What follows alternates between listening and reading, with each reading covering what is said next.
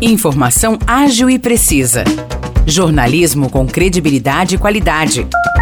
92 News. 92 News. O podcast do Jornal da 92. Fala pessoal, tá começando mais um episódio do 92 News. Tô mais uma vez aqui com o Morrice Projan. Fala Morrice, tudo certo? Fala Nicolas, tudo tranquilo? Vamos lá então para as notícias de hoje. A mais recente pesquisa Indicadores de Satisfação dos Serviços Públicos, a Indisat, apontou que o quesito qualidade de vida em São João da Boa Vista tem grande aprovação entre os sanjoanenses. 74,2% dos entrevistados disseram que a qualidade de vida é considerada ótima ou boa aqui em São João. É isso mesmo, Morrice. Essa pesquisa foi feita em março deste ano com 400 sanjoanenses. A qualidade de vida nessa pesquisa envolve itens definidos pela Organização Mundial de Saúde, como por exemplo renda, saúde e habitação. A Indisat mede a satisfação de 16 serviços públicos, além da atuação dos governos municipal, estadual e federal. São João da Boa Vista foi avaliada entre as cidades de pequeno porte com até 100 mil habitantes. Vamos agora para Aguaí, porque a cidade abriu a vacinação bivalente contra a Covid para novos públicos.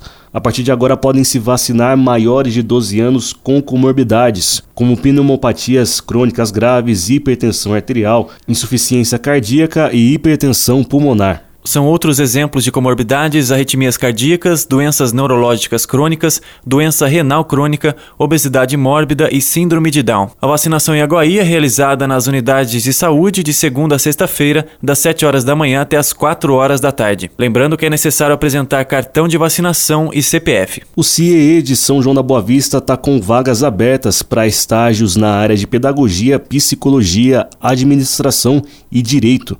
As inscrições vão até hoje e podem ser feitas no site ciee.org.br.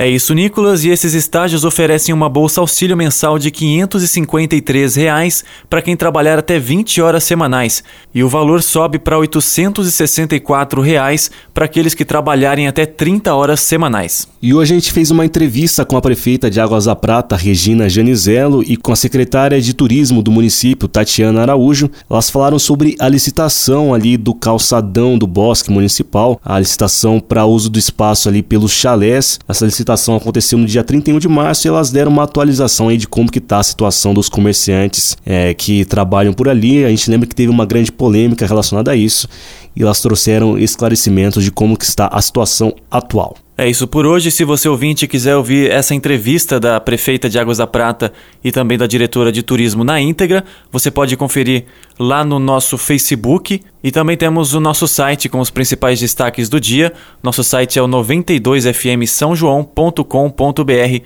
Valeu, Nicolas, muito obrigado e até a próxima. Valeu, Morrice, obrigado pessoal, até mais. Para mais notícias de São João da Boa Vista e região, acesse 92fm São João.com.br ou siga 92fm São João nas redes sociais. 92